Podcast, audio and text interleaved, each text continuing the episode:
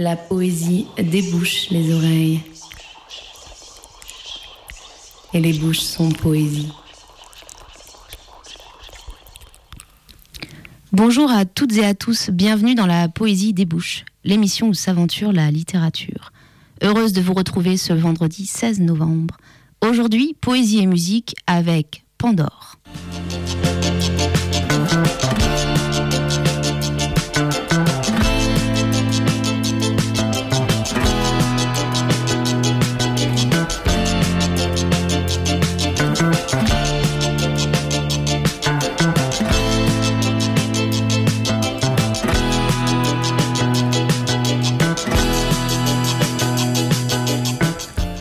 Aujourd'hui, j'ai choisi d'introduire cette émission avec la scène première de la pièce de Sarah Kane, Anéantis. Une chambre d'hôtel très luxueuse à Leeds. Le genre de chambre si luxueuse que cela pourrait être n'importe où dans le monde. Un vaste lit double, un mini-bar, du champagne dans un seau à glace, un téléphone, un grand bouquet de fleurs, deux portes, l'entrée qui donne sur le couloir, l'autre mène à la salle de bain. Deux personnes entrent, Yann et Kate. Yann a 45 ans, originaire du pays de Galles. Il a pourtant vécu la plus grande partie de sa vie à Leeds et en a pris l'accent. Kate a 21 ans, c'est une petite bourgeoise du Sud, de milieu modeste. Elle a l'accent du Sud de Londres. Elle bégaye quand elle est stressée. Ils entrent. Kate s'arrête sur le pas de la porte, impressionnée par le standing de la chambre. Yann entre, jette un paquet de journaux sur le lit, va directement au minibar et se verse un grand gin. À la fenêtre, il jette un bref coup d'œil à la rue, puis se retourne vers la chambre. J'ai chié dans des endroits mieux que ça. Il boit le gin cul sec. Je pue. Tu prends un bain? Kate fait non de la tête. Yann entre dans la salle de bain. On l'entend faire couler l'eau. Il revient, une simple serviette autour des reins, un revolver à la main. Il vérifie qu'il est chargé et le place sous son oreiller. File un pourboire au bronzé quand il amènera les sandwichs. Il pose 50 pence et va dans la salle de bain. Kate entre dans la chambre, elle pose son sac, saute sur le lit, rôde dans la chambre et regarde dans chaque tiroir, touche tous les objets. Elle sent les fleurs et sourit. Ravissant. Yann revient, les cheveux mouillés, la serviette autour des reins. Il se sèche. Il s'arrête un instant et regarde Kate. Elle suce son pouce. Il retourne dans la salle de bain pour s'habiller. On l'entend tousser terriblement et cracher dans le lavabo. Il revient. Ça va aller? C'est rien. Il se verse un autre gin, cette fois avec un soda, de la glace et du citron, et le sirote plus tranquillement. Il récupère son revolver et le remet sous son bras dans le holster.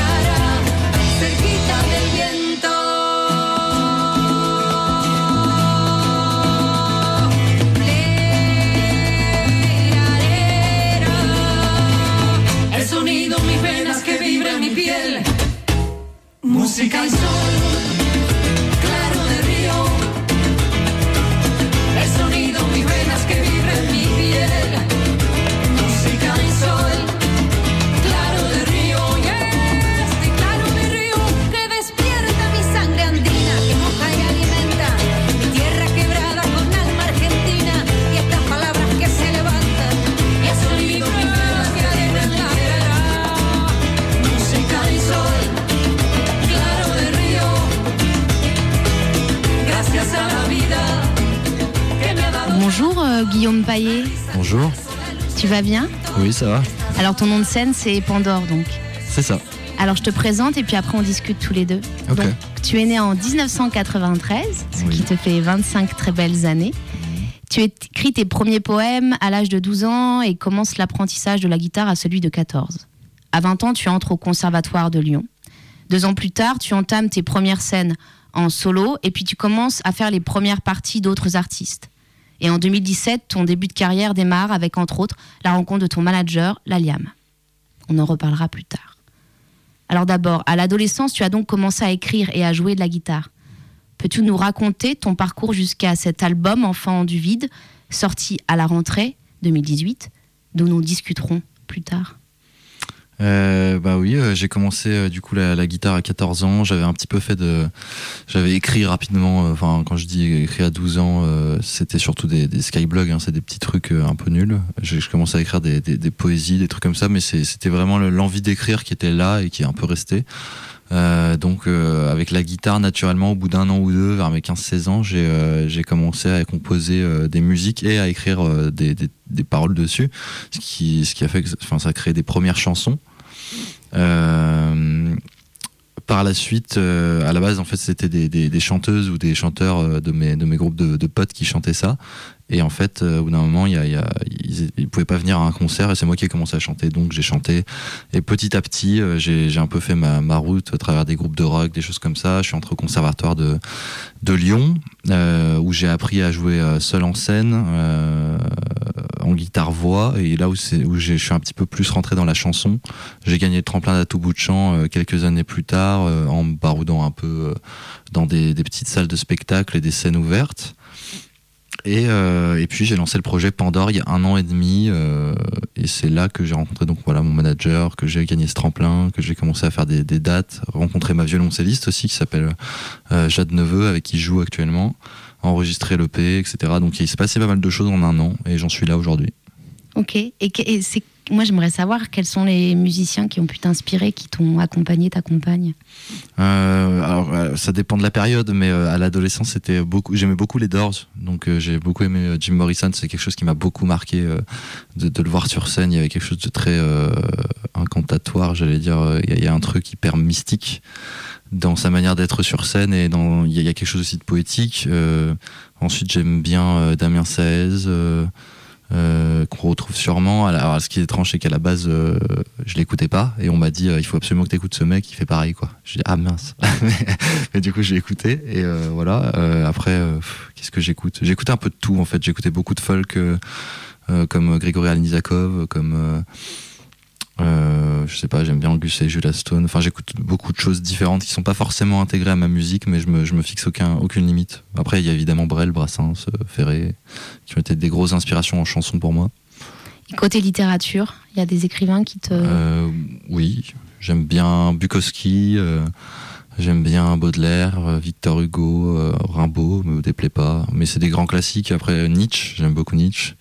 Euh, je lis un petit peu de tout. euh, Plutôt une culture classique alors chez toi, Guillaume? Bah étonnamment, euh, oui. Enfin, je sais pas. En fait, je pense que c'est surtout des noms que j'ai entendus beaucoup, donc je les ai lus parce que je suis plutôt autodidacte. Donc de base, moi j'ai fait des- des- une étude de sciences techniques de laboratoire, donc rien à voir avec la littérature du tout. C'est plus mon envie de lire et puis voilà, je rentre dans les librairies, je regarde les noms. En fait, c'est très bête, mais j'ai pas vraiment de culture. Enfin, je suis pas euh, hyper cultivé forcément, mais par contre, il y, a- vraiment des noms qui me marquent et je suis assez euh, monomaniaque sur les livres. Du coup, il m'arrive de lire plusieurs fois le, même, livre. Donc Baudelaire, euh, Les Fleurs du Mal, j'ai pas arrêté. euh, Paradis artificiel, tout ça. Il y, a des- moments vraiment, je fais des fixettes, quoi. Et, euh, donc potentiellement, oui, y, a- les noms qui, me viennent quand je vais dans les librairies, c'est des noms très connus. Mais en même temps, euh, comme on me les a pas imposés, c'est pas forcément euh, euh, quelque chose que je vomis. Donc c'est plutôt agréable. Oui, c'est quelque chose que tu digères bien, que tu mâches. Voilà. Alors tu vas nous offrir un premier extrait justement d'un texte que tu as choisi. C'est un texte de Bukowski, extrait de ses contes de la folie ordinaire. Et c'est un extrait de sa nouvelle La plus jolie fille du monde. Alors on t'écoute attentivement, Guillaume. J'ai tiré Cass sur le lit et je l'ai embrassée. Elle s'est dégagée en riant. Il y a des types qui me filent les 10 dollars, je me déshabille et hop, ils n'ont plus envie de baiser. Je garde les 10 dollars, c'est très drôle. Très bien, je meurs de rire. Casse, connasse, je t'aime, arrête de te démolir, tu es la fille la plus vivante que j'ai jamais rencontrée. On s'est encore embrassé. Casse pleurait sans bruit, ses larmes goûtaient sur ma peau. Ses longs cheveux noirs m'enveloppaient comme le drapeau de la mort. Notre étreinte fut lente, obscure et merveilleuse. Au matin, Cass s'est levée pour préparer le petit déjeuner. Elle avait l'air calme et heureuse. Elle chantait. Je suis resté au lit, je savourais mon bonheur. Cass est venu me secouer. Debout les morts, débarbouille-toi, lave ta queue et viens becter. Je t'invite. Ce jour-là, on est allé à la plage en bagnole. Un jour de semaine, désert et magnifique. À la fin du printemps, les clodos de la plage dormaient dans leurs guenilles, sur l'herbe, à côté du sable. D'autres étaient assis sur les bancs de pierre et partageaient une triste bouteille. Des mouettes tournoyaient, follement indifférentes. Des vieilles de 70 ans et plus étaient assises sur les bancs et parlaient de liquider des héritages laissés depuis longtemps par des maris lâchés au train et achevés par la connerie. Pour tout dire, il y avait de la sérénité dans l'air et nous avons marché un moment avant de nous allonger sur l'herbe, sans un mot. On était bien ensemble, voilà tout. J'ai acheté deux sandwichs, des chips, des bières et nous avons déjeuné sur le sable. Puis j'ai serré casse contre moi et nous avons dormi une petite heure. C'était meilleur encore peut-être que de faire l'amour. Filer ensemble dans le sommeil, dans la secousse du désir. Nous sommes revenus chez moi et j'ai préparé à dîner. Après le dîner, j'ai demandé à Cass si elle voulait vivre avec moi. Elle a pris son temps, puis elle m'a regardé et elle a dit non. Je l'ai reconduite au bar et je l'ai laissée après un dernier verre. Le lendemain, j'ai déniché un boulot de magasinier dans une usine et j'ai terminé la semaine en bossant. J'étais trop crevé pour faire autre chose, mais le vendredi soir, je suis retourné au West End Bar. Je me suis installé, j'ai entendu casse, les heures ont passé. Quand j'ai été bien beurré, le barman m'a parlé. Désolé pour votre petite amie. Quoi? Vraiment désolé, vous, vous étiez pas au courant? Non, suicide, on l'a enterré hier. Enterré? Et moi, qui guettais son arrivée, comment avait-elle pu faire une chose pareille? Ses sœurs se sont occupées de tout. Suicidée Je peux vous demander comment? Elle s'est ouverte la gorge. J'ai compris, donnez-moi à boire. J'ai picolé jusqu'à la fermeture, Casse, la plus jolie des cinq sœurs, la plus jolie fille de la ville. J'ai réussi à rentrer avec ma bagnole et je suis resté à cogiter. Quand elle m'a dit ce nom, j'aurais dû insister au lieu de me taire. Je lui ai demandé de vivre avec moi et ça l'avait touché, j'en suis sûr.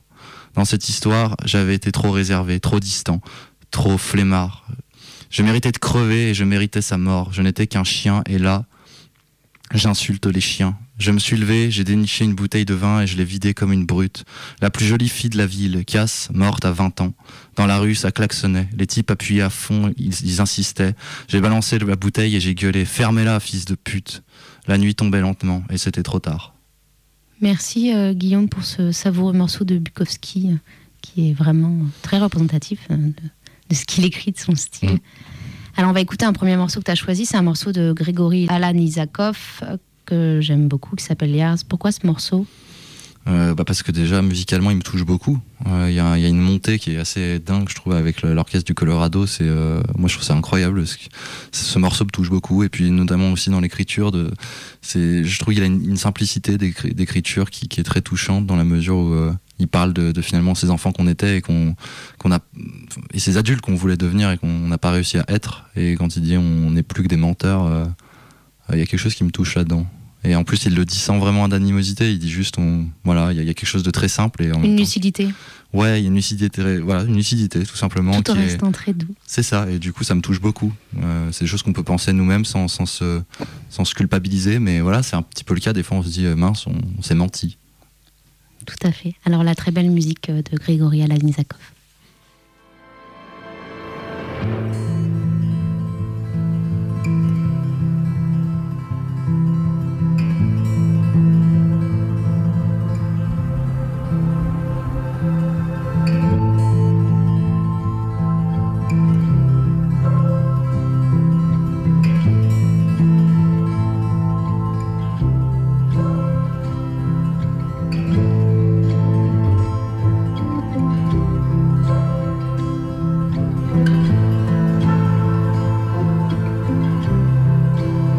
Take the big one. I'll take his brother. Let's get this over with. Cause I'm late for work. Do you remember when we were young?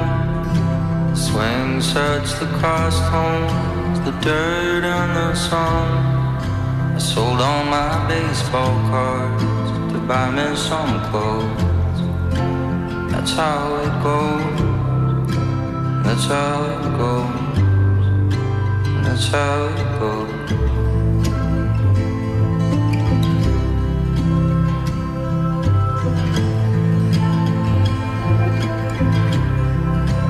I keep on thinking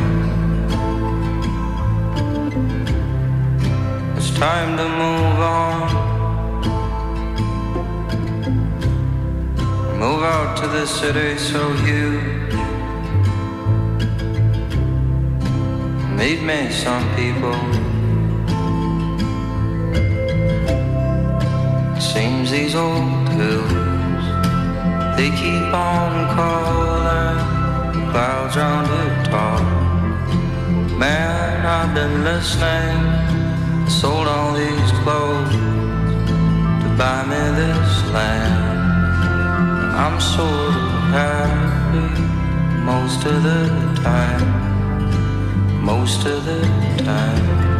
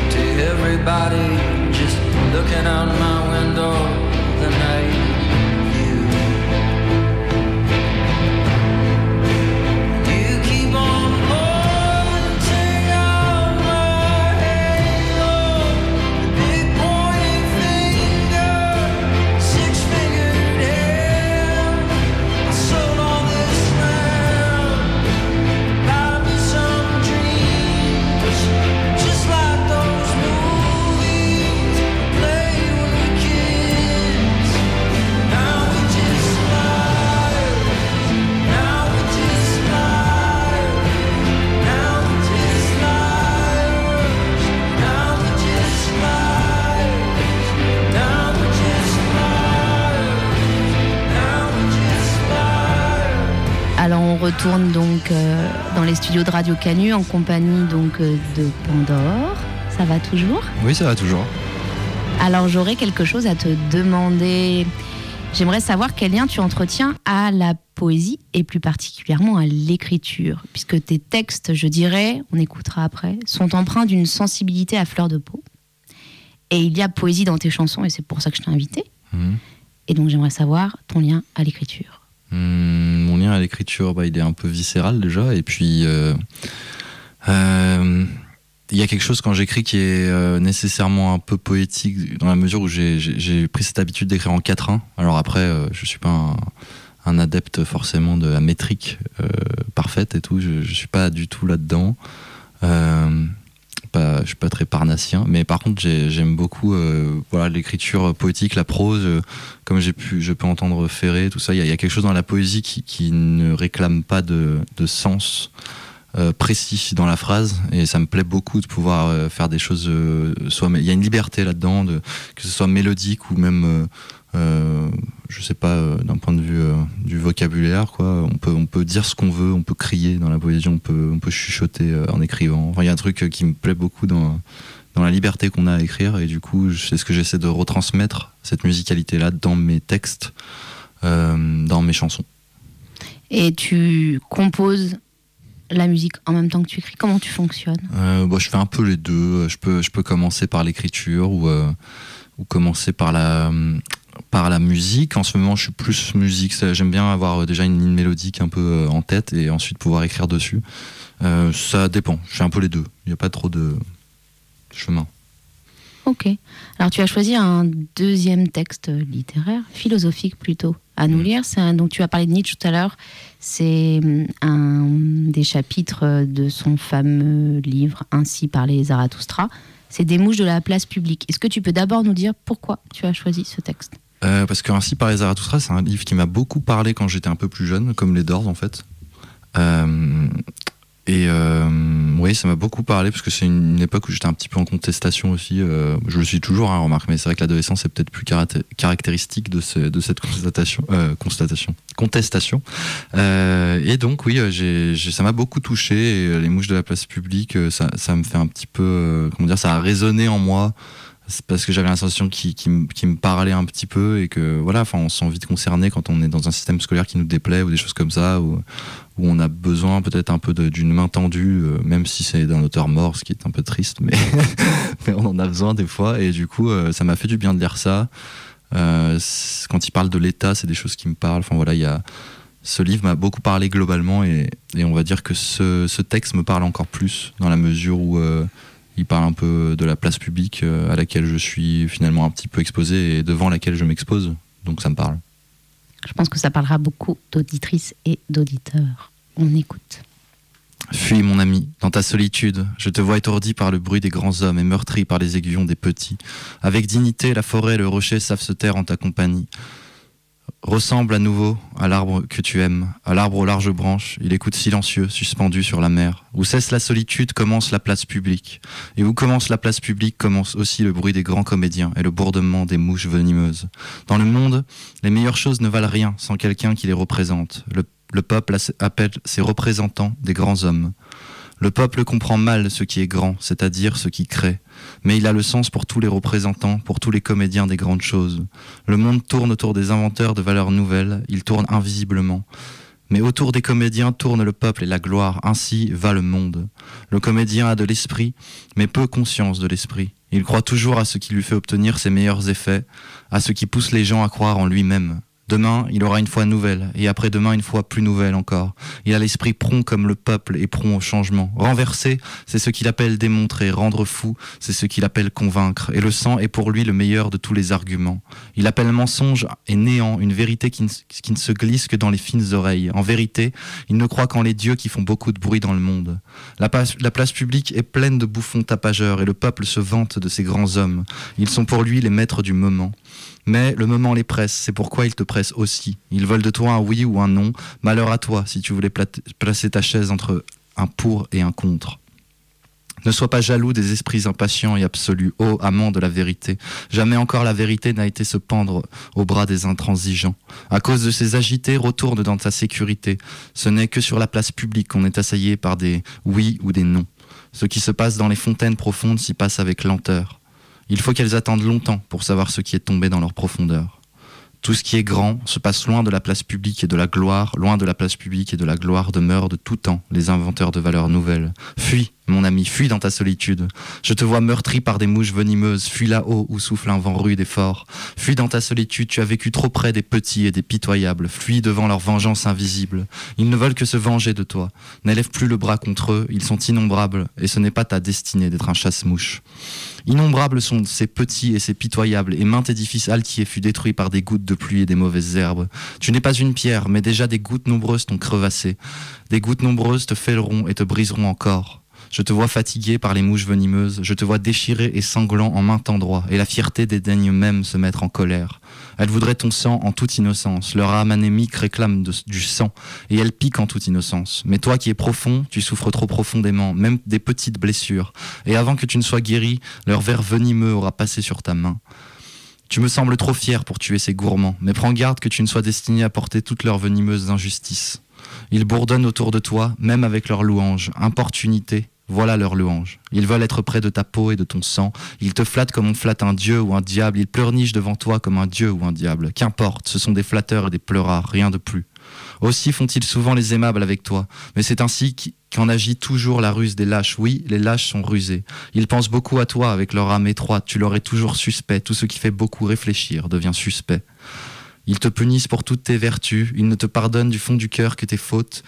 Puisque tu es bienveillant et juste, tu dis, ils sont innocents de leur petite existence, mais leur âme étroite pense toute grande existence est coupable. Même quand tu es bienveillant à leur égard, ils se sentent méprisés par toi et ils te rendent ton bienfait par des méfaits cachés. Ta fierté sans parole leur est toujours contraire, ils jubilent quand il t'arrive d'être assez modeste pour être vaniteux. Tout ce que nous percevons chez un homme, nous ne faisons que l'enflammer. Garde-toi donc des petits. Devant toi, ils se sentent petits et leur bassesse s'échauffe contre toi en une vengeance invisible. Ne t'es-tu pas aperçu qu'ils se taisaient dès que tu approchais d'eux et que leur force les, abandonnait ainsi que la fumée abandonne un feu qui s'éteint? Oui, mon ami, tu es la mauvaise conscience de tes prochains. Car ils ne sont pas dignes de toi, c'est pourquoi ils te haïssent et voudraient te sucer le sang. Tes prochains seront toujours des mouches venimeuses. Ce qui est grand en toi, ceci même doit les rendre plus venimeux et toujours plus semblables à des mouches. Fuis, mon ami, fuis dans ta solitude, là-haut là-haut où souffle un vent rude et fort. Ce n'est pas ta destinée d'être un chasse-mouche. Ainsi parlait Zarathustra. Merci Pandore. Alors, maintenant qu'on t'a écouté un petit peu, on t'a écouté, c'est vrai, lire un texte de Nietzsche, mais on va écouter un premier morceau de ton album dont on parlera plus tard, et c'est le morceau Dans l'infini du temps. Tu veux nous en dire quelques mots avant? Euh, dans l'infini du temps, bah, c'est un texte que j'ai écrit qui est euh, globalement pas mal inspiré par Ferré euh, dans l'écriture, très prose. Voilà, c'est tout ce que j'ai à dire. Après, je pense que le reste, on l'entend pas mal. Je pense que le mieux, c'est toujours de, toute façon de profiter de cette euh, belle chanson. C'est parti. Plébidiote est divisé, politicard de non-acte. Clique, clique et reclique si tel est ton souhait, le mien. Et de te voir encore assis dans ton porte-monnaie. Pense pas, c'est fatigant, ça use les gens. Irrémédiable progrès pour des philo-gadgets qui fait les puissants au sommet des jet set. Produis-moi comme on industrialise. Je ne suis qu'un désir de ceux qui se consumérisent. Viens nourrir tes vices sur la mort des printemps. Ça mange pas de pain, un peu d'ombre dorée, d'obscurantisme, cliquetis de fleurs du vent. Et perds-toi pour toujours dans l'infini dans l'infini du temps, le paradis et l'enfer, les visions dogmatiques, ça n'existe pas vraiment, alors tu peux bien mourir bêtement comme tout le monde. Personne ne te jugera pour tes choix éthiques. Ni liste à deux francs, ni liste gratuit, les deux ne font ni froid ni chaud. L'important c'est la thune et puis les paradis d'artifice, non rien, mon pauvre salaud. Tu vois, même ta misère est la mienne, et le zèle est perdu. À qui lit des poèmes le boom boom de l'époque, c'est le rythme des gens qui vivent en stock, assuré de papier qu'on n'ose même pas brûler. C'est triste, mon Léo, mon pauvre Léo. Je chante ton nom désespéré, mais ça pourrait être Brassens ou Brel. Enfant du vide, c'est bien dommage. Nos cris finissent au fond d'une bière. J'ai le cœur en carton d'image. L'enfant que je suis refait la planète Terre. Le genre de carton qui a plus d'importance que son contenu stérile et plat d'écran HD. Des rêves en catholique et des souvenirs en transe. Où certains pieds pour battent le sol l'été. Où les clics des clics étaient du clé. Où l'anarchie acclame qui n'est jamais tombé. Et où des femmes par des passions ressuscitaient l'amour de l'instant la joie d'un baiser.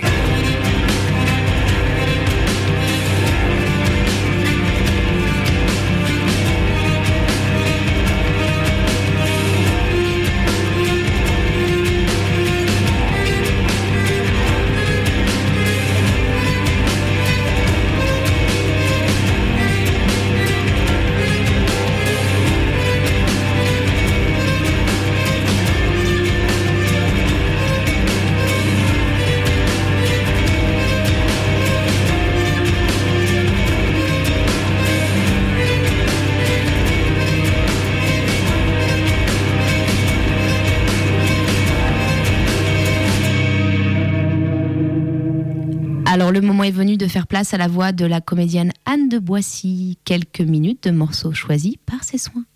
Aujourd'hui, deux poèmes de Thomas Vino, extrait du recueil Il y a des monstres qui sont très bons, publié au Castor Astral.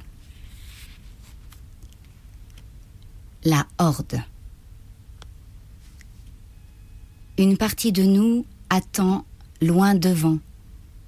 Nous avançons en poussière, en volute, en cascade, en lumière. Le hasard fait comme une aurore bleue au-dessus de nos têtes. Nous sommes la horde des fossés, de l'herbe gelée, du goudron. Nous résistons par notre souffle. Nous ne cherchons pas le sens. Nous mangeons des baies rouges, des noix, du sang. Nous buvons dans les flaques et dans les sources vives. Nous léchons la pluie, nous mordons. Nous choisissons les routes, les détours, l'horizon. Nous choisissons les bêtes qui meurent entre nos dents. Nous sommes nos chaussures, l'air froid de nos bronches, notre soif, nos doigts écorchés, la peau rouge de nos joues. Nous sommes le vent qui craquelle la peau externe de vos rêves. Nous sommes l'allumette, le crachat, l'ortie. Nos vêtements trop larges protègent les orgies solitaires de nos yeux avec nos rêves. Nous avançons sans ligne, sans sens, sans direction, traversant les fleuves, caressant les pierres, pénétrant les effluves des écorces pourries et des graines qui germent. Nous n'avons pas de destin, nous n'en voulons pas, nous ne voulons rien. Nous faisons l'amour dans nos plaies pleines de terre noire. Nous sommes autre chose que des bêtes ou des hommes. Nous sommes une revanche de la rosée nous persistons, nous avançons. Eux. Il y a celle qui porte sa chaise pliante, toujours, qui parle fort, une langue pleine d'accent. Elle a les cheveux sales, blancs, le visage émacié, tanné, ridé, une robe blouse chiffon dont on ne distingue plus les motifs, chaque matin au PMU près de la fontaine, elle lit le journal à voix haute pour quelqu'un qui n'est pas là. Il y a, short jusqu'aux genoux et chaussettes sur les mollets, celui qui n'est pas tout à fait fini. Il n'a plus d'âge et joue de la trompette dans la fanfare du village. On le voit souvent traîner dans les petites rues avec sa banane et sa bouteille d'eau. Quand il a chaud, ses lunettes se recouvrent de buée. Il y a le shérif, rouge, sale, bouffi, chemise dans le pantalon, étoile de western sur la bretelle.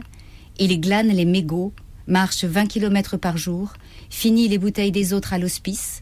Quand il sourit, il est comme un bébé qui fait une grimace. Il y a les deux casquettes tordues, les deux pépés sans âge, visière à l'envers sur leur tabouret formica. Ils n'entendent presque plus rien, ratent la boule deux fois sur trois, L'un des deux garde toujours sur lui la clé des toilettes publiques pour toute la bande. Il y a la cloche du coin, la barbe longue puis le crâne chauve, une jambe qui traîne, l'autre qui tremble. Au minimum une demi-heure pour remonter le boulevard. Lui ne joue pas. Il regarde. Après ce qu'il a passé, c'est déjà bien de regarder. Là, dehors, à l'ombre. Il y a les deux boiteux, les deux fragiles, des bambins séculaires, des vieillards nourrissons, un homme et une femme, lui lunette, elle coupe Mireille Mathieu. L'un jamais loin de l'autre, clopine dans la ville, pantalon remonté haut, veste fermée jusqu'au dernier bouton, un couple, ou frère et sœur, non, c'est un couple. Voilà 56 ans qu'ils songent à s'embrasser à la cantine. Il y a le graillon qui se bécote des lardons directement dans leur boîte et qui taxe et qui taxe des euros ou des clopes, des moments au bistrot, des petits bouts crus de plaisir, des gros mots. Depuis quelque temps, il est sur un fauteuil roulant. Il y a l'homme escargot, une boule de vieillesse qui porte toujours un énorme sac poubelle. Il arpente la lumière et récolte ce qui traîne les bouchons, les papiers, les bouteilles, les mégots. Monsieur Gastéropode nettoie le monde, le sillon de sa bave fait briller les jours sales. Eux ne sont pas salauds. Ce sont des chiens perdus, des enfants puants ensevelis sous des couches de chair morte à force de n'avoir pas été dites.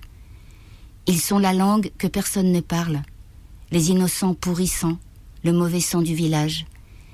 Ils sont le sourire tordu de la nuit, les remugles édentés qui s'effilent autour de nos miroirs.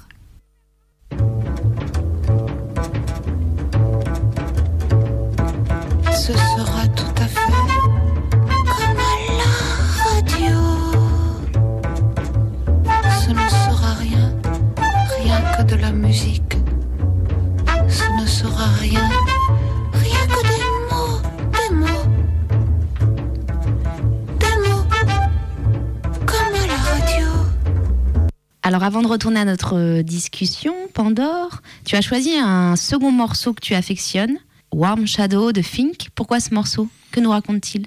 Euh, vrai dire, je sais pas exactement ce qu'il raconte, mais euh, c'est surtout musicalement qui m'intéresse parce que c'est du, si je dis pas de bêtises, c'est du ternaire sur du binaire et du coup j'aime beaucoup la structure musicale et la manière dont ça devient un petit peu chamanique euh, au fur et à mesure que la musique avance. Euh, y a la construction de la musique me plaît beaucoup en fait. Voilà et puis sa voix aussi, elle est assez ouf et Warm Shadow, ça me plaît aussi comme titre. Donc voilà, surtout par euh, goût plus que par raison purement rationnelle. Alors ouvrons nos oreilles.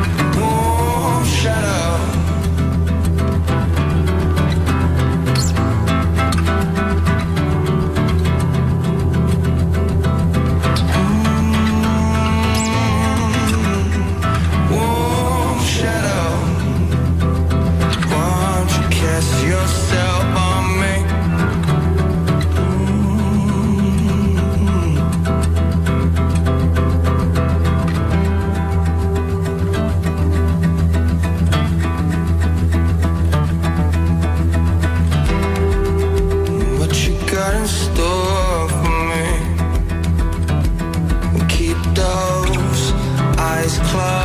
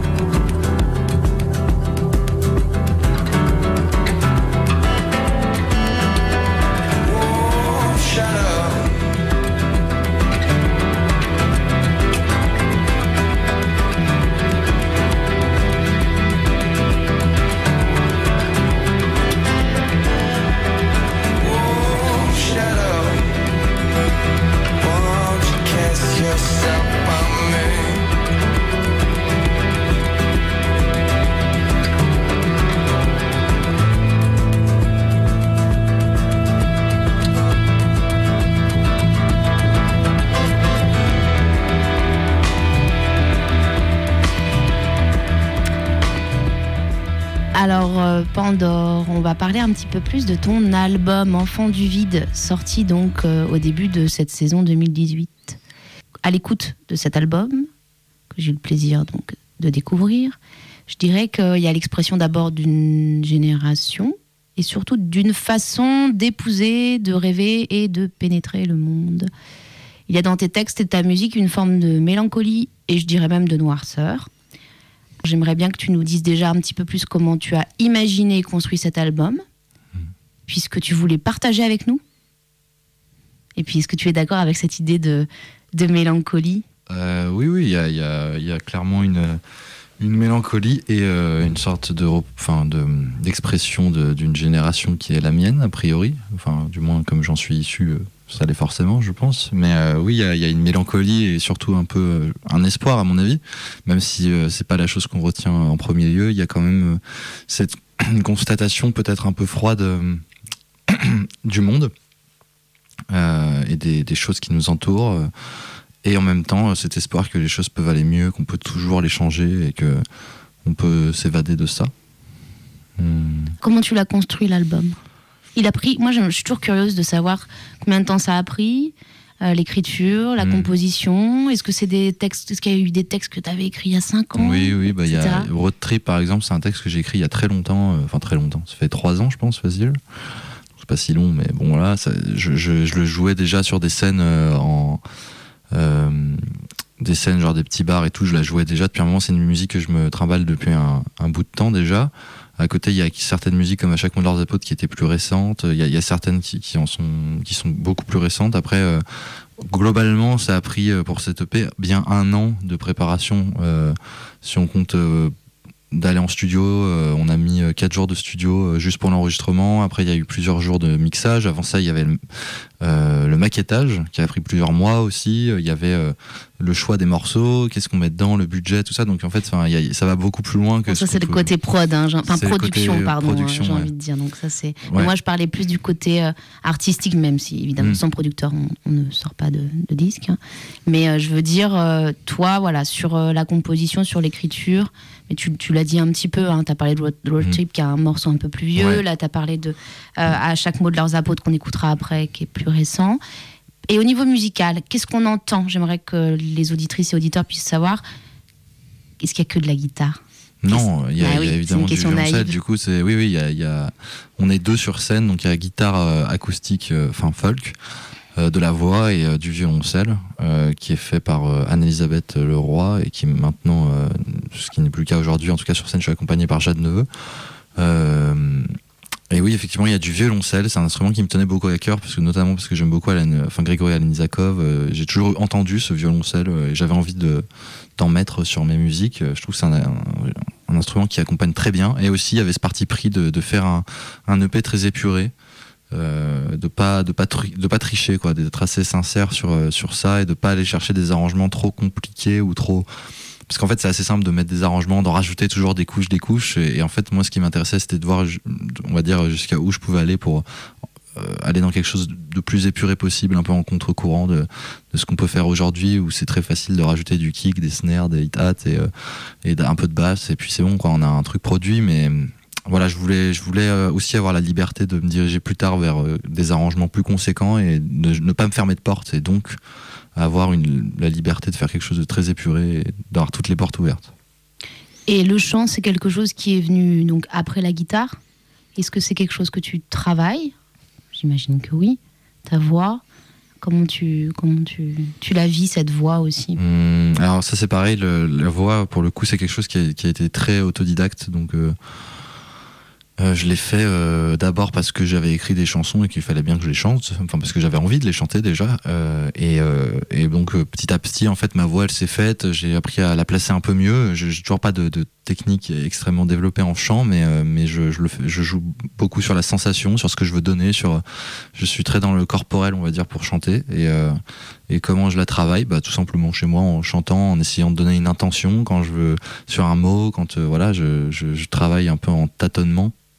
Et, euh, et par la suite, je fixe les choses qui me plaisent et, j'essaie toujours de les ressentir et de les faire venir de de- d'endroits différents, on va dire, euh, de cette colonne d'air et euh, d'essayer de voilà de jouer avec ça. Je, je enfin pour moi, je le, je le vis vraiment d'un point de vue corporel. Et cet album, donc je te demandais tout à l'heure la question du- partage avec ton public, avec le public. C'est quoi ce partage? C'est- Quelle est, quelle est la teneur de ce que tu voulais nous, nous amener? Ben, Au-delà de ce que tu as parlé, plus des nuances de mélancolie, de, ça j'entends bien, on entend bien, je pense, on entendra encore avec le prochain morceau. Mais au niveau de tes textes, ils sont. C'est pour ça que je t'ai invité. Il y a, il y a une écriture, il y a des choses qui se disent? Euh, je, je- j'ai pas, en fait, j'ai pas forcément eu la prétention de vouloir ramener quelque chose aux gens. Déjà de base, c'était aussi quelque chose de personnel, de vouloir euh, sortir un disque. Et c'est, aussi une expression d'abord. Après, euh, ce que je voulais apporter, c'est peut-être un peu. euh, j'écris un petit peu, je pense, pour euh, pour mon moi seul des fois. Et, euh, et je me dis, euh, si moi j'ai ressenti certaines sensations, d'autres ont, ont dû le faire et doivent le faire aussi. Donc si ça peut aider des gens, euh, parfois quand ils sont pas bien, si ça peut leur, même leur faire du bien à des moments, bah moi je suis content déjà de. Voilà, je sais que ça m'arrive de recevoir des messages de personnes qui me disent euh, ça m'a vraiment fait du bien ou ça m'a vraiment touché. Et des fois, euh, moi ce que j'aime, c'est aller chercher ce truc au fond de soi. euh, qui, je crois que j'aime bien. Voilà, aller chercher les, émotions au fond des gens. Je sais pas si j'y arrive toujours, c'est pas toujours le cas, c'est un peu normal, c'est relatif au, au public, à l'oreille qui nous écoute, mais, mais c'est un peu ça mon, mon truc, J'aimerais que, voilà, de parler aux gens, euh, qui, que ça puisse les toucher, qu'ils puissent ressentir des choses en eux, que ça puisse peut-être faire évoluer les choses pour eux le mieux possible, euh, voilà, sans, sans aller peut-être plus loin que ça, que le bonheur qu'on peut ressentir sur le moment, ou que, voilà, l'affectation de l'émotion. C'est vrai que ta musique et tes textes sont. J'allais, tu parles d'émotion et c'est vrai qu'on est vraiment sur euh, une forme qui touche au sensible et il n'y a pas de retenue. Voilà, on sent que tu, touches cette corde sensible, tu cherches à, un petit peu exprimer ce qu'il peut y avoir au fond de ton ventre, de nos ventres. Et, hum, c'est très joli. Alors on écoute euh, le morceau à chaque mot de leurs apôtres. Tu veux nous en parler un petit peu? Euh, c'est un morceau que j'ai écrit quand euh, j'ai lâché mes, mes études pour me lancer dans la musique à fond. Et euh, donc c'était aussi euh, là pour le coup c'est vraiment une adresse au public et euh, aux gens ou à quelqu'un qui m'écoute, je sais pas qui. Et c'est ce truc de, dire que il faut il faut contester parfois les choses qui nous contrôlent. Il faut aller à l'encontre des des, des pouvoirs établis parfois. C'est marrant qu'on en parle maintenant puisque demain il y a une bon je suis pas sûr de cette marche personnellement mais enfin de cette marche de cette protestation pour le puisqu'on est là pour le, le gilet jaune euh, je suis pas persuadé que ce soit quelque chose d'incroyable de protester pour euh, avoir le droit de polluer mais enfin chacun son truc Euh, voilà ça s'est déplacé mais euh, Il n'y a pas de souci, on est à Radio Canu. mais du coup, voilà, à chaque mot de leurs apôtres, c'était, c'était ces, apôtres qui sont pas forcément euh, chrétiens. C'est pas ça que je voulais dire du tout. Je le dis tout de suite, mais ça peut l'être. C'est les apôtres qu'on veut. Chacun, chacun de nous. C'est ce que tu dis très bien dans cette chanson. voilà. Bon, qui est un peu la chanson phare, j'ai envie de te dire. Enfin, c'est en tout cas la chanson que vous avez choisi de mettre en avant pour, Déjà pour la clip. promotion de voilà, ton, ton album et, et le clip, etc. Mais c'est vrai qu'elle a ce côté euh, assez agréablement universel, je dirais, euh, qui, est, qui est jamais déplaisant quand on écoute un, un bon morceau de musique, une bonne chanson. Et c'est pour ça qu'on va l'écouter bien maintenant. C'est parti.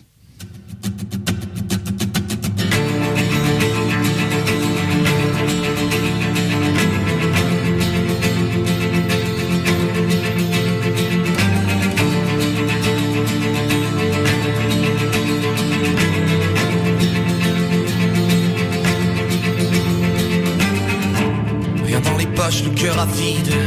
On marche vers rien, mais on s'accroche. À chaque lueur que le destin fait pointer à la mort qui s'approche.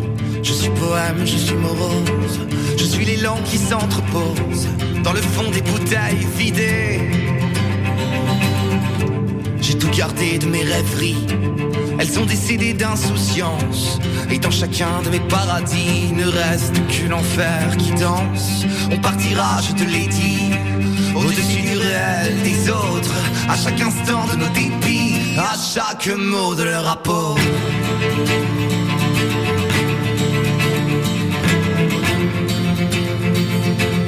À chaque mot de leur apôtre.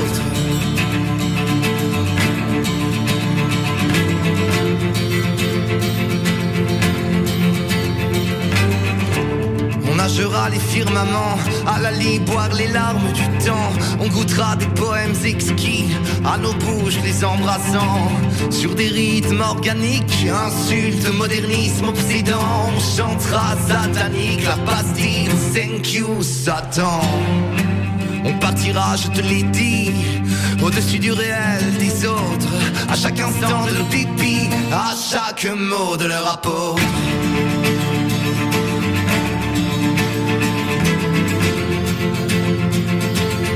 Chaque mot de leur apôtre.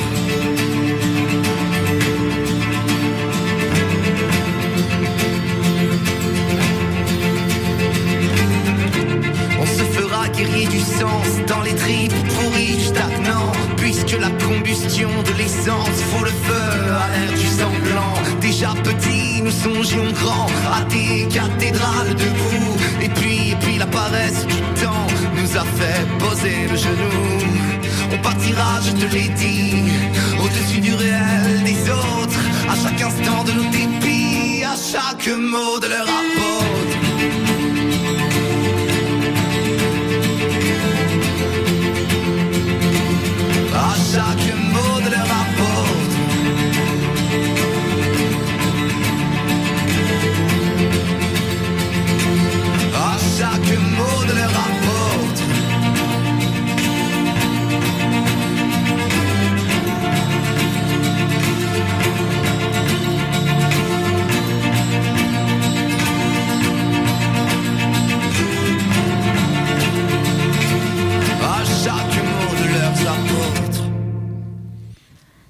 On vient d'entendre donc à chaque mot de leurs apôtres de Pandore. Pandore, j'ai une dernière question pour toi, c'est le motif de l'émission.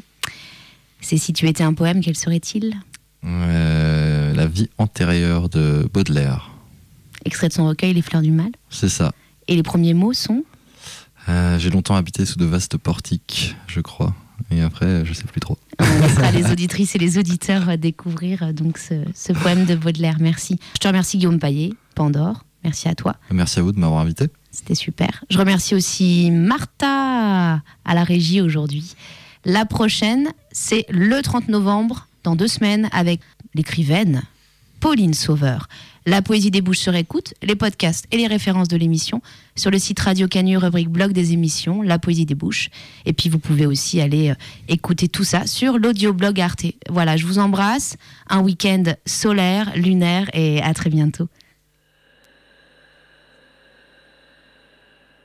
La poésie débouche les oreilles.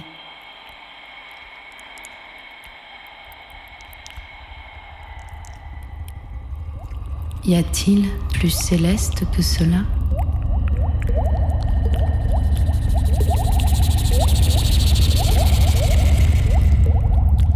Une voix. Et ce son-là suffit pour naître.